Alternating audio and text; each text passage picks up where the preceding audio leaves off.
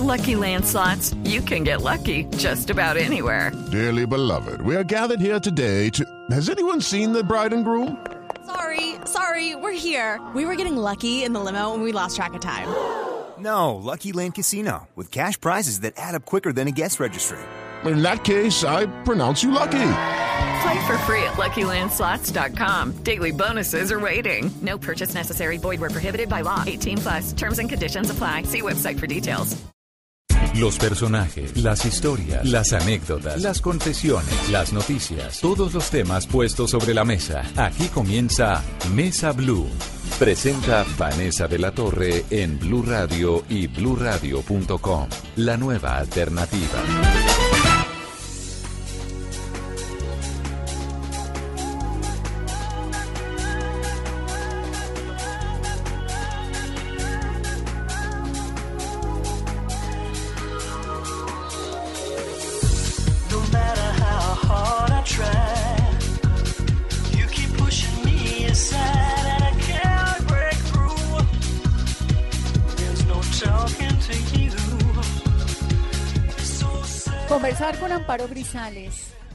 Siempre una experiencia realmente maravillosa porque uno hace un recorrido por ella, por su talento, por cómo se reinventa, por cómo se mantiene, por cómo ha logrado enamorar a un país entero durante 45 años de vida artística.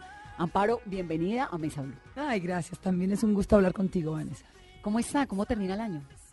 Terminó el año pues muy feliz porque tener ese público de frente respirando encima de uno y, y con la obra de teatro Mericé, pues eh, eh, la gente feliz, feliz con el espectáculo. Es un espectáculo muy hermoso, lleno de colorido, de música, De de, buen humor. humor, de, de, de, sátira, de ironía.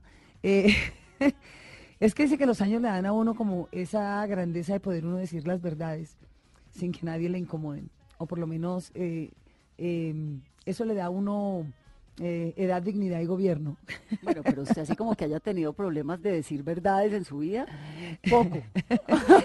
Sí, bueno, pero ahora más, ahora con más, con más, con todavía con más verdad. Pero bueno, lo importante es que la gente eh, siempre se va con más de lo que espera. eh, porque realmente fue un espectáculo hecho con mucho amor, con muchas ganas, con tomando mm, eh, de fuente todas las herramientas tecnológicas que hay hoy en día eh, para el teatro, porque la gente está muy acostumbrada últimamente a ver monólogos eh, con unos montajes muy simples, porque realmente eh, la época de Fanny Mickey se acabó. Eh, desafortunadamente, Fanny Mickey era una persona que llegaba a pedir patrocinios y todo el mundo le daba patrocinios, entonces mover una obra con muchos actores por todo el país era muy fácil. Ahora para los empresarios de las ciudades es muy difícil mover una obra que tenga pues después de determinados actores, tantos actores es muy difícil porque los teatros y las taquillas eh, con muchos actores no les da.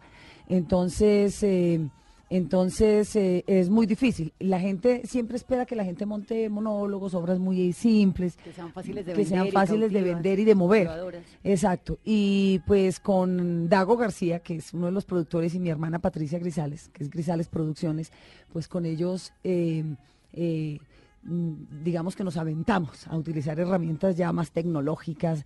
Eh, la gente eh, sale feliz porque hay un despliegue de tecnología, hay un despliegue de cómics donde yo me integro con el otro actor que es Alberto Barrero, que es una maravilla, es un, es un camaleónico actor, comediante maravilloso que hace nueve personajes por los personajes que yo me voy encontrando a través de mi carrera, porque es una, una obra construida con anécdotas hechas con realidad, con ficción y con mucho humor. Entonces, eh, eh, tengo un personal técnico maravilloso, entonces hay un gran despliegue de luces, de ciclorama, de cómic, o sea, de, de, de, talento, usted con todo ese talento, Claro, con toda esa entonces- energía ahí puesta en el escenario. Exacto, hora es y una media. dicha verlas. Muchas gracias. Y, y es una dicha sentir el público, cómo responde y cómo la gente realmente sale tan feliz, tan feliz. Es lo que más alegría me da a mí. Ver que la gente sale feliz y dicen, wow. O sea, porque si esperan ver pues a un amparo de repente eh, irónica, con- con sátira, con buen humor, y, pero, pero realmente es que tiene despliegue de todo. Es un, es un gusto a los sentidos, porque además hay mucho glamour, hay un, una- siete cambios de vestuario donde la gente, wow, los vestidos son hermosos. Y bueno, mm, el libreto que es divino, que es de César Betancourt, que es maravilloso. es- ¿Usted le metió mano al libreto? Claro, Claro. claro, eso, eh, esa era la idea, porque yo me reuní con él muchísimo durante tres años, pero él es un, él es un crack para hacer libretos y él me entregó el libreto y estaba buenísimo, pero claro, uno a medida que empieza, primero había que recortar un poquito porque si no era muy larga la obra, eh, y luego empezarlo como a moldear, a ponerle su, el lugar a muchas cosas. Entonces, eh, eh, él es buenísimo y él me dio toda la libertad, me dice, eso es tuyo, haga con eso lo que quiera. Y realmente no, yo no nunca perdí lo de él, que es muy importante. Yo lo único que he hecho es en cada, eso es lo lindo del teatro, que en cada en cada función lo que haces es que como que le vas puliendo, le vas metiendo y lo vas lo vas labrando, lo vas labrando y además hay cosas que uno va metiendo en cada función y funcionan.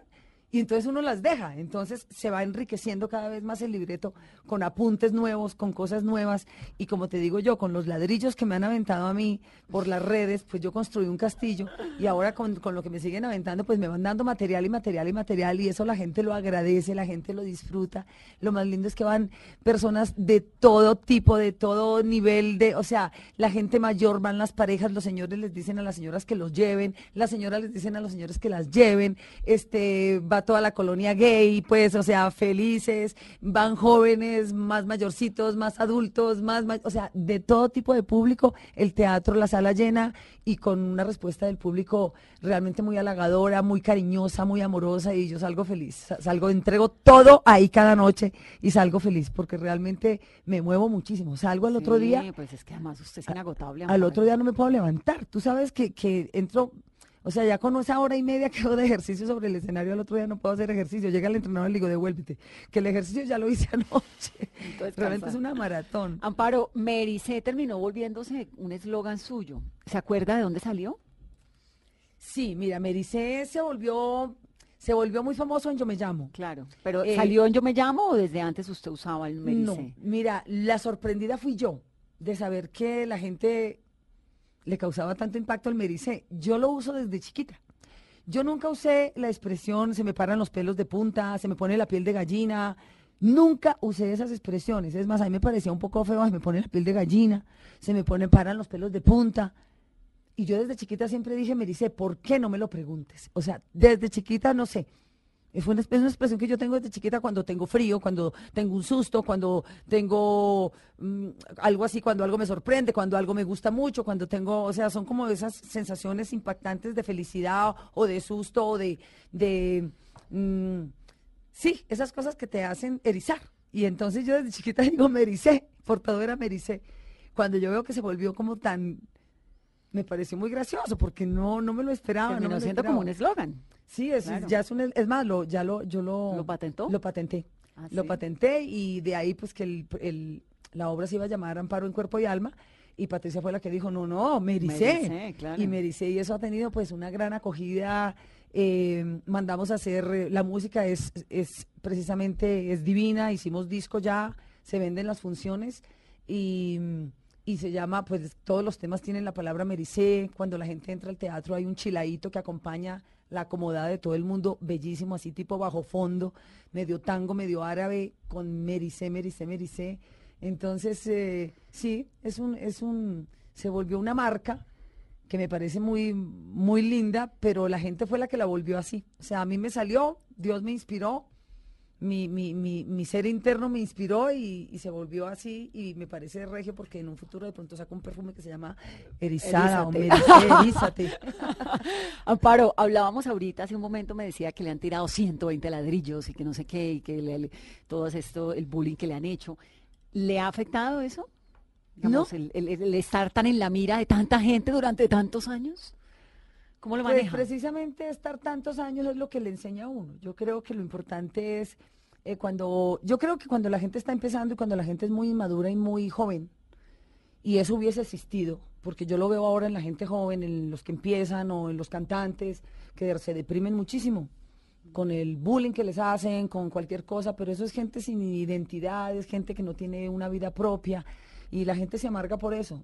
Me parece que no vale la pena, porque son más los, los amorosos, es más la gente cariñosa, es más la gente que te manda buena vibra que los cuatro o cinco o diez idiotas que te mandan mala onda.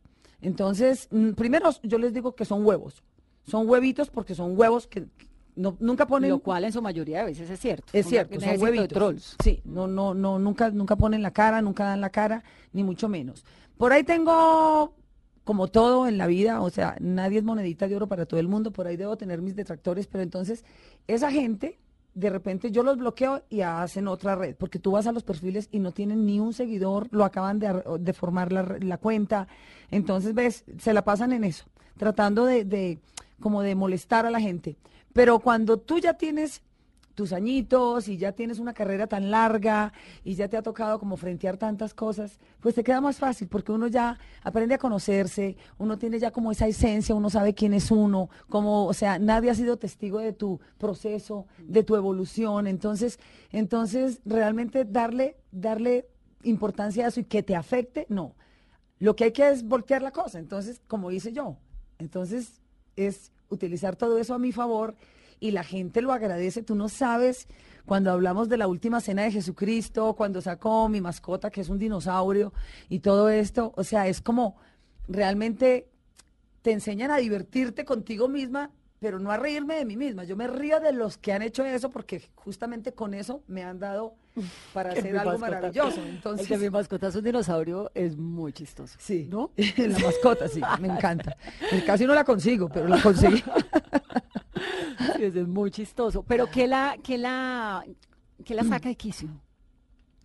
¿O qué la entristece? Que dice, ah, pereza esto. Porque uno, a mí me pasa, yo pues no soy Amparo Grisales, pero yo me levanto y digo buenos días en las redes sociales y hay un par que ¡ah! me insultan y buenos días de qué, bla. Yo, bueno, Sí. un poco, bájenle un poco. Sí, ¿y eso pero hay veces que uno, no, no, para nada. Pero hay veces que digo como, ay, qué cansancio. Qué cansancio, sí, ¿No? no, yo también digo qué cansancio, pero yo voy bloqueando, bloqueando, bloqueando, bloqueando, ni les contesto porque lo que esperan a veces es que uno les conteste. Claro, porque además salen del anonimato. Exactamente, entonces este, yo sí le he contestado a dos que se volvieron virales, eh, que porque la respuesta mía fue muy acertada, los hacen callar, los demás los hacen callar y los, o sea, los demás se encargan de contestarles y de devolvérsela y de decirles de todo, entonces yo no me tengo ni que meter ahí.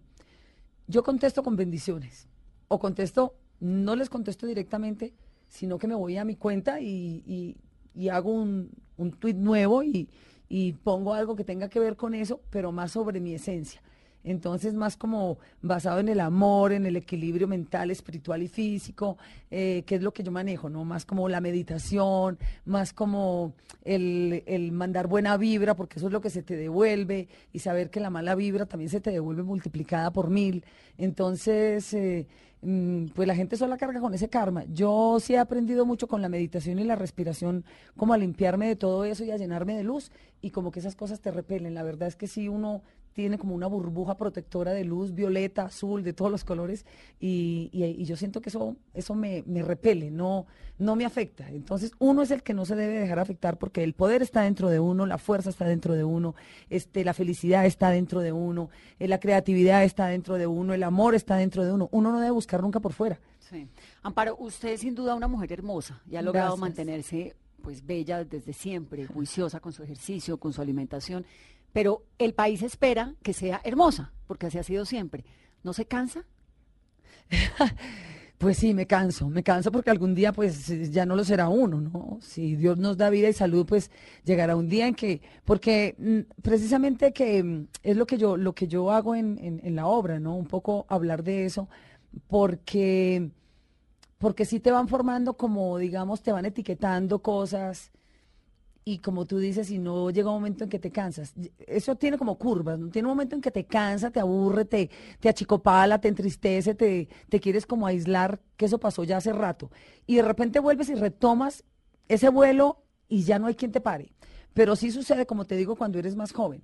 Pero, pero es que yo ya llevo mucho tiempo de carrera y precisamente a mí desde los 25 años, Vanessa, me están diciendo vieja. O sea, yo vengo escuchando eso. Cuando yo cumplí 26 años, iba a cumplir 26 años, yo hice, yo hice Tuyo es mi corazón, precisamente con Caracol. Y lo hice con, con Carlitos Vives. Carlitos Vives debe ser 3, 4 años menor que yo. Entonces, eh, mm, él tiene cara de bebé, siempre ha tenido cara de bebé.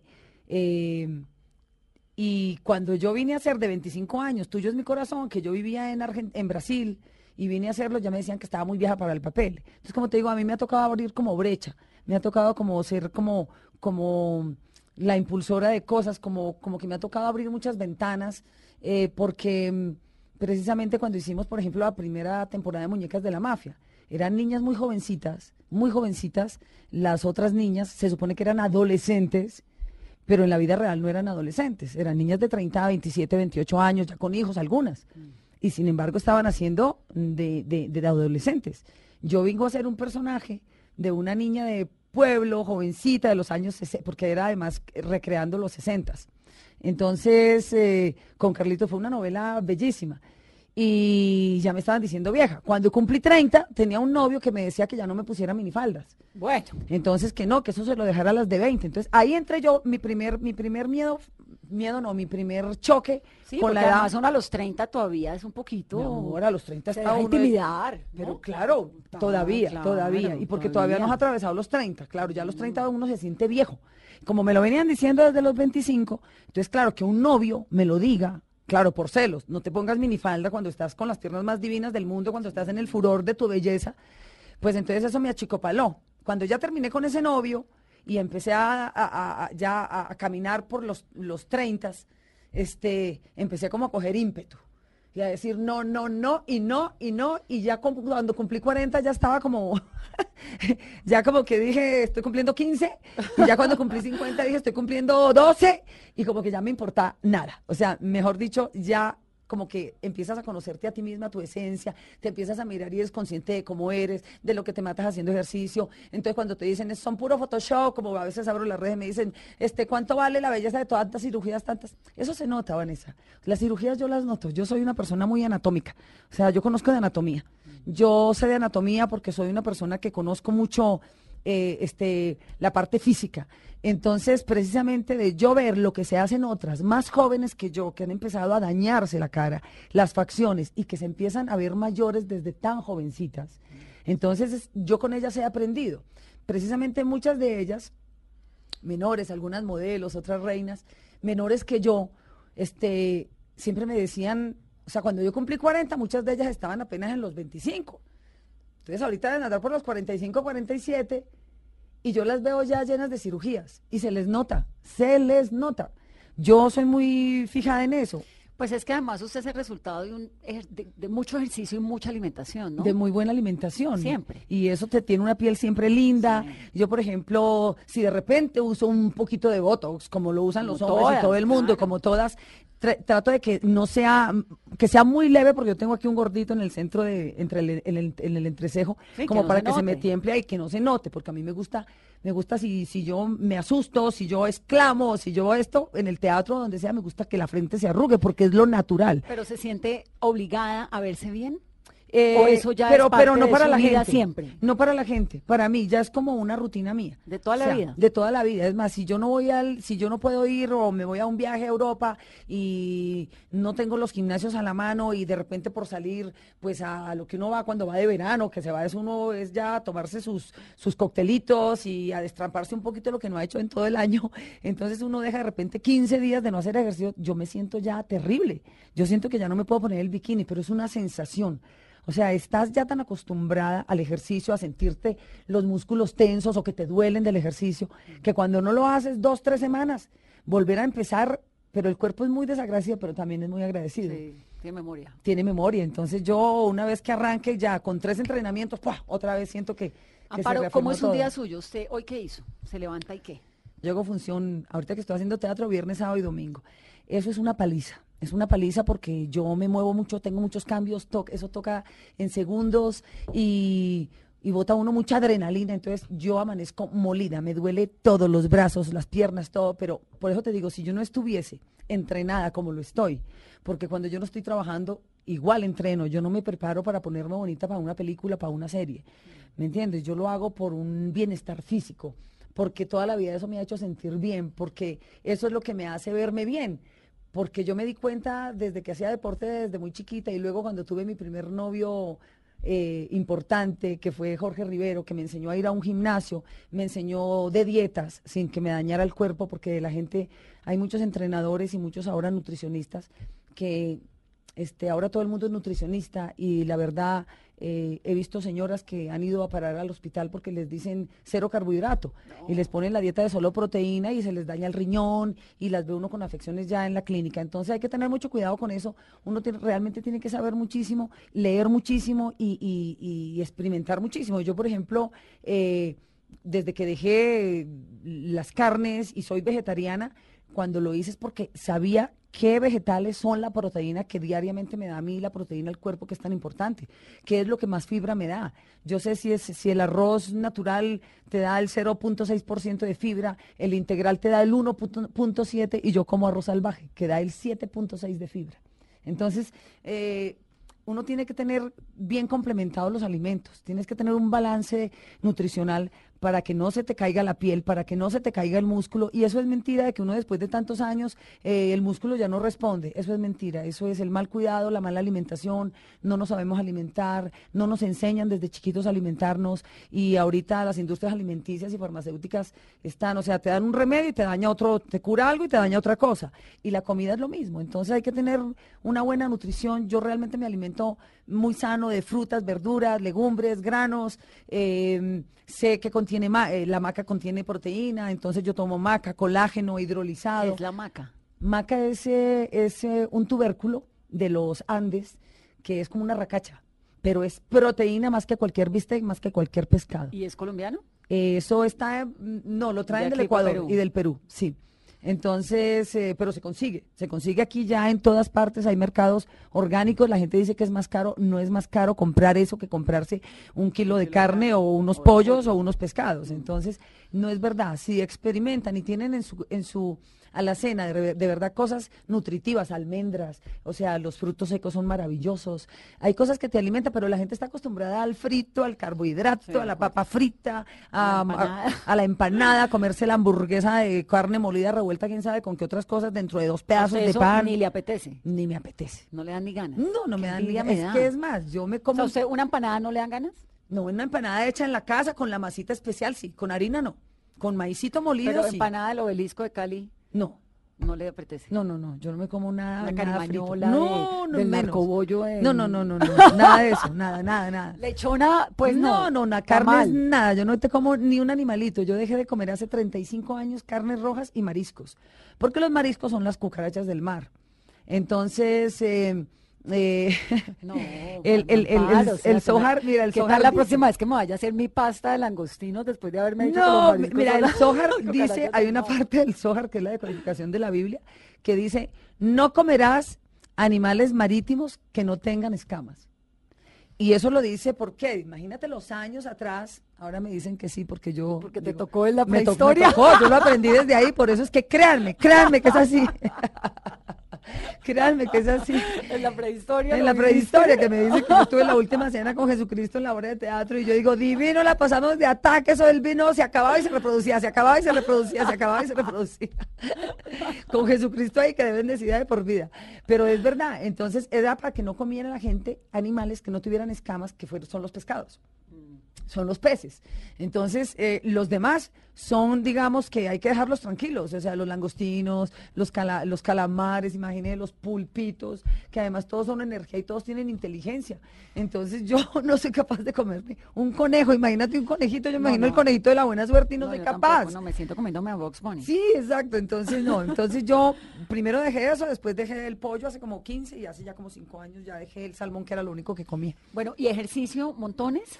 Ejercicio, pues realmente como lo he hecho toda mi vida, lo que no hago es dejar pues de hacer ejercicio. Así, mm, por eso yo tengo un, un- un- un proyecto y, y- y ya me, me- me coge preparada.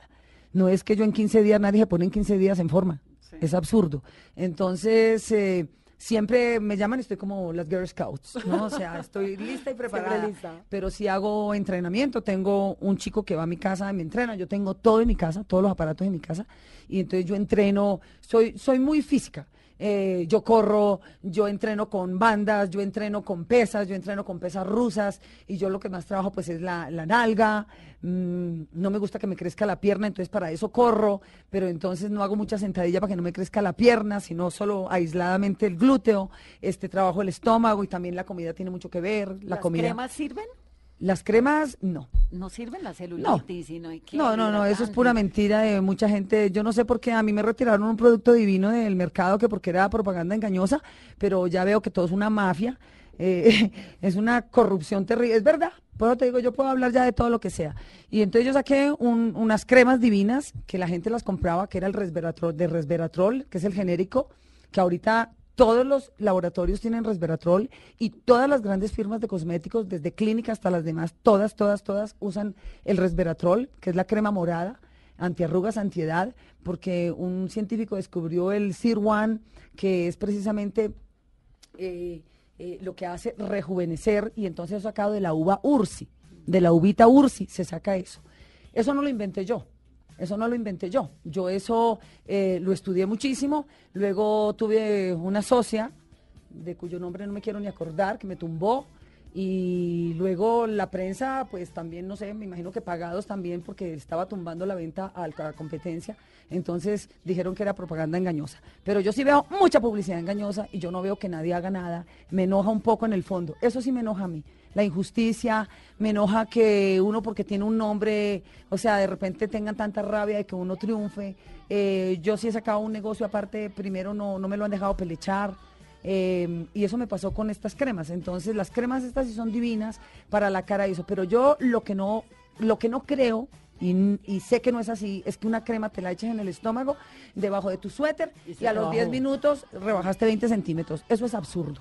Eso es absurdo porque, mira, eh, eso es absurdo. Eso es alguien que tenga cinco dedos de frente y un poquito de sentido común, sabe que eso no es así. Entonces venden tres botellas por 30 mil pesos y eso tumban a la gente a la lata. Y yo. Sí, las mujeres compramos todo lo que nos prometan. Claro, pero, pero, bonito. pero eso sí me da rabia a mí, porque uno saca un producto lindo que la gente lo compraba porque le estaba, hasta los mismos oftalmólogos me decían que lo recetaban porque realmente ahorita yo lo compro en otros laboratorios de afuera, compro el resveratrol, pero el mío me lo sacaron del mercado.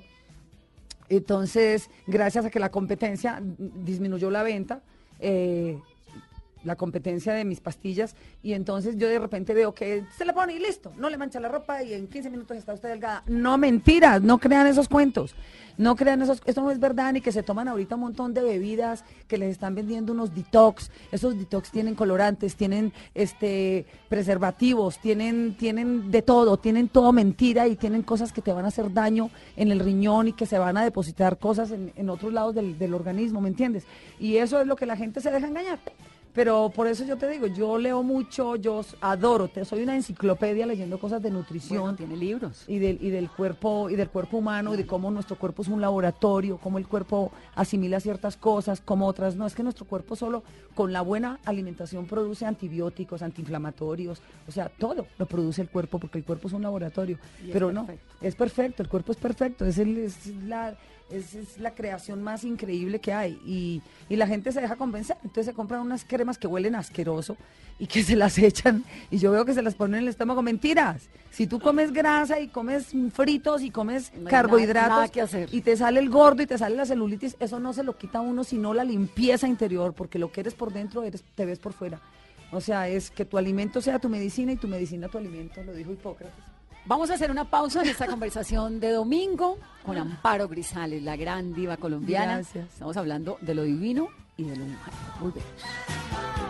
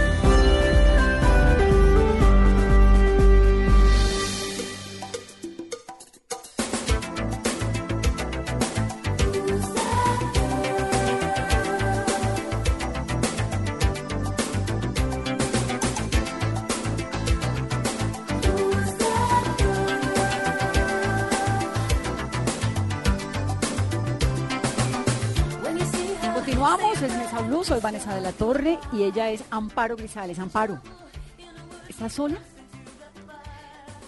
Bueno, mm, eso es relativo. Yo en todas estas, yo, yo me hago unos viajes a Grecia con un filósofo maravilloso que también escribe muchos libros, con el cual he aprendido muchísimo, que es Guillermo Ferrara, el que escribió este, Los secretos de Dios, el secreto de Eva, el secreto de Adán. Y, y él hace todos los veranos en, en- Santorini con grupos de 18 o 20 personas. Yo con él he aprendido mucho y aprendí que la soledad es la edad del sol. Es el momento de la iluminación. No tiene nada que ver con que tengas 15, 20, 30 años, 50, 120, como yo. No pasa nada. Eso no tiene nada que ver. Simplemente son los momentos en que uno se tiene que aislar para encontrarte.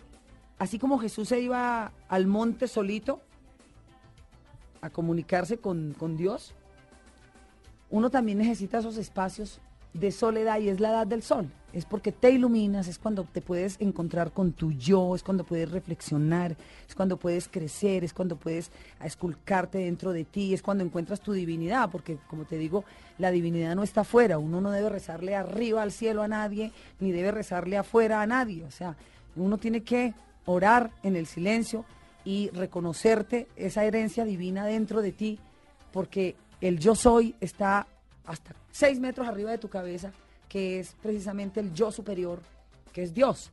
Y nosotros heredamos eso de Dios.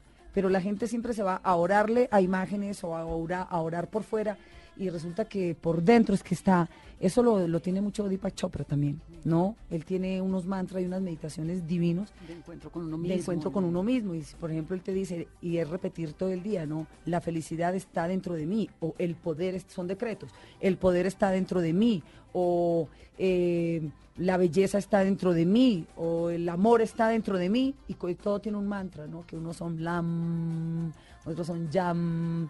Bueno, yo me hago todas las meditaciones y sí funcionan. Realmente uno, cuando deja un poquito por allá en las nubes los pensamientos y te aíslas, eh, es difícil porque la cabeza siempre está llena de pensamientos.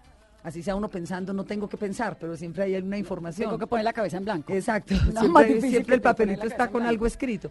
Pero si uno sabe poner este, la respiración, con la respiración uno, uno con la respiración limpia todo, lleva información a todos los órganos que quieras, a los electrones que son los que alimentan todos los núcleos de tus, de tus eh, átomos. Entonces la respiración es muy importante. Y, eso no se aprende solamente leyendo. Eso cuesta, porque por más que uno practique, uno vuelve y se sale de su, de su nube, vuelve y se ensucia con pensamientos, vuelve y tiene que atraparlos y, o alejarlos. Entonces uno siempre está, lo importante es poniéndolo en práctica. Yo sé cuando me despierto y antes de acostarme, lo hago. Medito todos los días. Medito todos los días, así sea 10 minutos, pero lo importante es, es eso, es recibir bien el día y agradecer al final del día. ¿Nunca quiso tener hijos? Nunca. ¿No le hacen falta? ¿No? No. ¿No viste que en la obra digo que mis amigas me preguntan que si no, no me hacen falta y digo, ¿cómo me va a hacer falta algo, Algo que que nunca no tuve? tengo, claro. algo que nunca he tenido. Pero nunca le picó la gana. dijo, me "Ay, hace no, falta no". mi mamá, que la tuve tanto tiempo y no la tengo. Me hace falta todos los días, por ejemplo. Pero la ¿hace verdad, cuánto? Ya, hace un, un año menos. año y dos meses. Año y dos meses, Estrené ¿no? justo el día del aniversario de mi mamá. Sí. Eso fue, o sea, es un, es una, un homenaje a ella porque, porque ella nos dejó como legado la felicidad. Amparo, eh, estamos en una era en la que me parece a mí que de lo más beneficioso que ha ocurrido en el 2017 ha sido este destape en torno a los abusos sexuales de mujeres, lo que pasó con Harvey Weinstein Sí. y la industria en Hollywood. ¿A usted alguna vez le tocó una experiencia así? Pues mira, hay muchos Harry Weinstein aquí en Colombia, ¿Sí? te digo. ¿Y por qué no salen?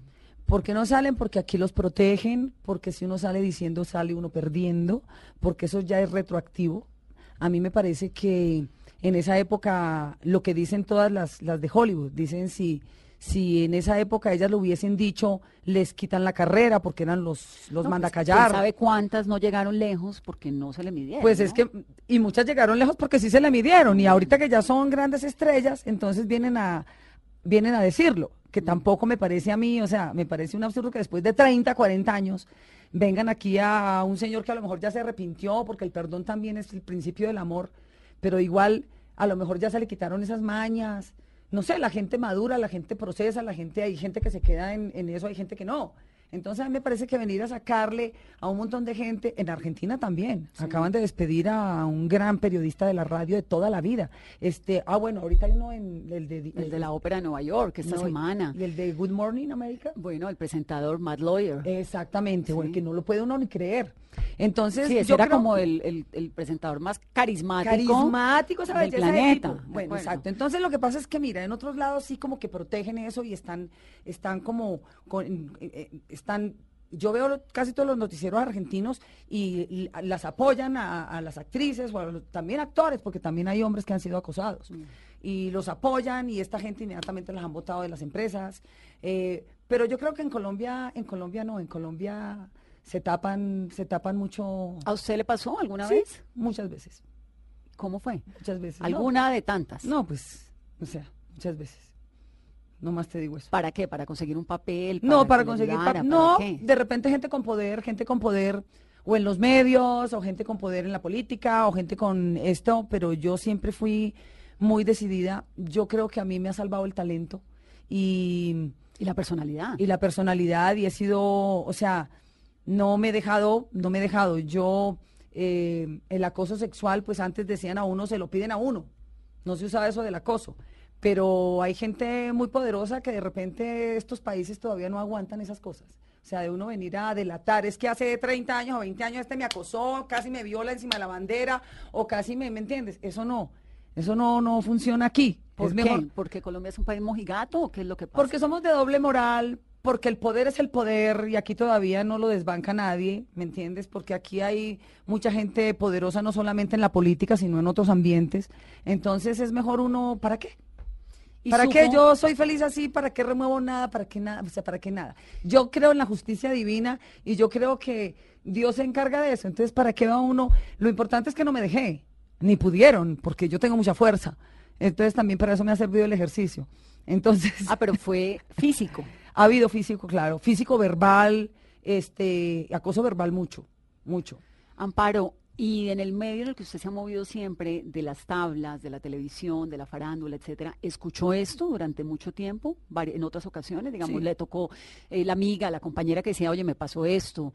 Eh, No. ¿No? No, casi nadie lo cuenta. Es que es muy difícil, eh, casi nadie lo cuenta. Este, yo más que todo verbal. Yo acoso así de que me quisieron casi violar, estando yo muy jovencita, eh, siendo ya muy conocida. Eh, en algún lado, sí, a nivel, sí, eso salió además en esa época, eso fue un revuelo, me buscaban los noticieros, yo estaba filmando Maten al León y, y me buscaban que quién fue, que quién fue el que te trató de violar, porque yo por ahí me fui de lengua, pero no me fui de nombre. Entonces casi no los calmo, pero no les pude, no les dije nunca el nombre. Luego me encontré con esa persona en una fiesta y me pidió excusas. Y la persona se fue de este plano al poco tiempo. Eh, yo le dije que no se preocupara pero fue un forcejeo, eh, un forcejeo. Yo creo que, yo creo que es muy difícil que una sola persona logre violarlo a uno. O sea, yo creo que uno a patadas, rasguños y mordidas uno se puede defender. No, terrible. Este, a no ser que te cojan entre dos o te amarren o te, o te duerman, me imagino yo. Eh, pero me encanta que esté pasando eso hoy en día. Me encanta que, que- que eso pase. Pero sí verbalmente, sí. Verbalmente, y hay gente que se toma unos tragos y que están en la rumba y que vienen y dele, que dele, y dele, que dele, y te echan el ojo y te miran el escote y ya dicen que tocarte solamente el pompis ya es un delito. Sí. Es un No, delito. pues es que a uno nadie le tiene que tocar donde uno no quiere. Exactamente. Ya Ni ahorita. Eh, decir lo que uno no quiere escuchar. Exactamente, y eso sí lo, lo escuchó uno, se sentían con ese poder y espero que ya se hayan calmado porque ese vicio nunca se le quitó a dos, tres, cuatro, cinco personajes que yo conozco por ahí, este, que igual sigue saludando a uno, hola, ¿qué tal? Sí. Pero que uno Pero sabe sí es bien interesante lo que está pasando. A mí me parece que es el fenómeno social del 2017. digamos, Bueno, pero- Escuchar, y ojalá llegar a Colombia. Pero es que en Colombia no, porque en Colombia nos protege, se protegen entre ellos, en Colombia se protege el poder y termina uno perdiendo y quién sabe qué, eh, quién sabe qué, qué- qué pasa con uno. Sí. O sea, no por el trabajo, no por el trabajo porque el talento a uno lo protege y ya uno tiene un nombre y todo esto, pero, pero sí eh, es un país mm, donde no se pueden decir muchas verdades. Eh, entonces es mejor no escarbar ahí. Pero yo cuando empecé a ver que esto estaba sucediendo decía que bueno que en Colombia se pudieran decir Sí, nombres. sería maravilloso. Sería maravilloso, ¿no? Caerían unos cuantos, pero, pero no, Yo creo que la justicia divina se encarga de esas personas tarde o temprano. Yo no tengo ni resentimiento con nadie ni nada. Gracias a Dios, este, me dio talento de sobra, me dio carisma, la gente me quiere, este, tengo trabajo, nunca me ha faltado y nunca me ha tocado pasar por esas situaciones por trabajo. Al contrario, ha sido después de, de ser muy conocida, de tener mucho reconocimiento, que, me que donde más me pasa eso, ¿no? Que ya espero que se hayan calmado. Pero si me vuelve a pasar, creo que lo voy a decir. Amparo, viene la temporada, otra temporada de las muñecas de la mafia, el año entrante. ¿Está lista ya para comenzar esa grabación? Estoy lista, me encanta. ¿Le gustan las muñecas de la mafia? Me encanta porque no, es muy no es una cosificación de la mujer ligada como a esa cultura traqueta tan desagradable que es en Colombia. Pues ¿Cómo no, yo creo que es diversión. Yo creo que es entretenimiento. Mira, lo que pasa es que te- tenemos que dejar ya la mojigatería. O sea, yo creo desde, al- desde, desde Corleone se han hecho 200 mil películas. De Todos los actores y las actrices han hecho personajes desde los más grandes, desde... Nómbrame la que quieras y los que quieran han hecho todas estas películas maravillosas con Oscar, con todo. Bueno, Entonces, Scarface. Bueno, Esa es mi Scarface es una, y nómbrame las que quieras, imagínate con, con todos ellos, con Robert De Niro, todas las películas. Lo que pasa es que lo nuestro siempre como que le ponemos un sello y una etiqueta de que por qué en Colombia entonces los mafiosos colombianos no se les puede hacer películas porque es darles un reconocimiento. Eso no es verdad. Eso no es verdad. Yo he estado leyendo los libros, las historias de Corleone o viendo las películas y realmente son personajes que han hecho historia y lo que ha hecho historia pues hay que contarlo en cine o hay que contarlo a nivel audiovisual. También esto tiene mucho sentido del humor. Este, las muñecas de la mafia, pero no es no, no es cosificar a la mujer, porque entonces ¿qué haríamos? Papeles de monja nada más. Esos personajes son buenísimos.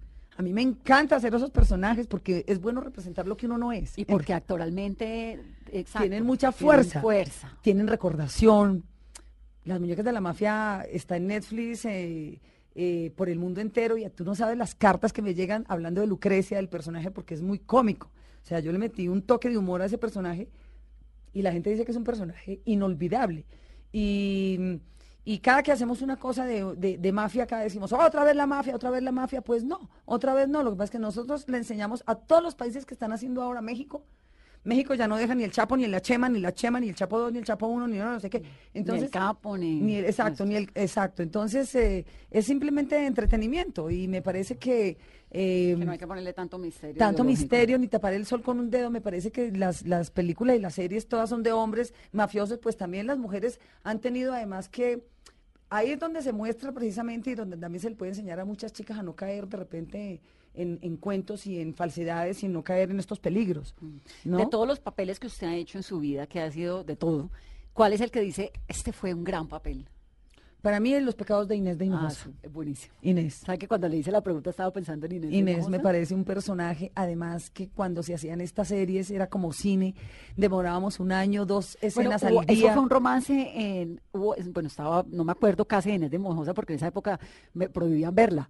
Y después cuando me la quise ver ya cuando grande, pues era la- eh, lo entendí distinto. Pero había una escena que se habló muchísimo, que era una escena homosexual con la mencha. Con Margarita. Con Margarita, ¿no? que fue como de las primeras escenas que se hicieron. Mira, era un mujeres. beso al ladito de la boca. ¿Y ya? Y ya, yo veo ahora una novela argentina que se llama Las Estrellas o algo así, donde hay un romance de dos chicas, pero chupan trompa de una manera que yo digo, no puede ser que esto esté pasando en televisión. Y a mí me... ¿Me entiendes? echaron todo y eso por un claro, pico. todo era por quitarle una pijamita y darle un besito tierno al lado de la mejilla, eso era un escándalo. Yo salía desnuda de espalda también y eso era la locura, o sea, eso era pecado mortal. A mí me excomulgaron en Manizales, el obispo de Manizales, que en paz descanse, me excomulgó en esa época. No. Sí, sí, sí, por, por, Por- haber hecho los pecados de Inés. Yo de todas maneras fui a la feria, la gente me recibió en las calles como si llegara, mejor dicho... Inés de Hinojosa. No, no, no, eso fue la locura de felicidad, la gente apoyándome porque fueron unos personajes que se llaman los 60 del Santo Sepulcro. Y entonces eran unos moralistas que hicieron firmar cartas para que yo no volviera a entrar a Manizales por haberme desnudado en televisión. Sí, eso fue un escándalo. Usted de Manizales. Y yo de Manizales me querían cerrar las puertas. Yo dije, pero si es la ciudad de las puertas abiertas, ¿cómo me van a hacer esto? Y yo no, igual fui a la feria y la gente me recibió divino, la gente me apoyó muchísimo. Pero lo que pasa es lo que te digo, cuando uno rompe esquemas y le abre como el camino a las demás. Entonces ya, por eso yo digo que cuando Dios dijo, o sea, eh, este hagas el hombre salió Adán y yo venía en forma de costilla. Entonces, porque el que pisa primero pisa el doble. Amparo, ¿algo de lo que se arrepienta? Mm, no, no. Eh, si tú me dices la cosa más triste de tu vida, pues tú ya la sabes. La muerte de la mamá. Sí. Claro. Eh, que me arrepienta no porque todo, de todo he aprendido. O sea, no me arrepiento porque si uno no mete la pata a veces o si no te caes, pues cómo te levantas sabiendo qué es bueno, qué es malo, cómo tropiezas, cómo aprendes. Uno tiene que aprender, estamos en esta vida, uno aprende a golpes a veces. Pero si mm, de relaciones o cosas así, eh, pues de repente por ahí de, de fatuedades, como digo yo en viendo de, de un ex en la obra, que digo, este ex viéndolo por el retrovisor, una no deja de exclamar, hijo de madre, ¿cómo se lo pude dar a este man y en sano juicio? ¿Me entiendes? De repente de esas, una que otra.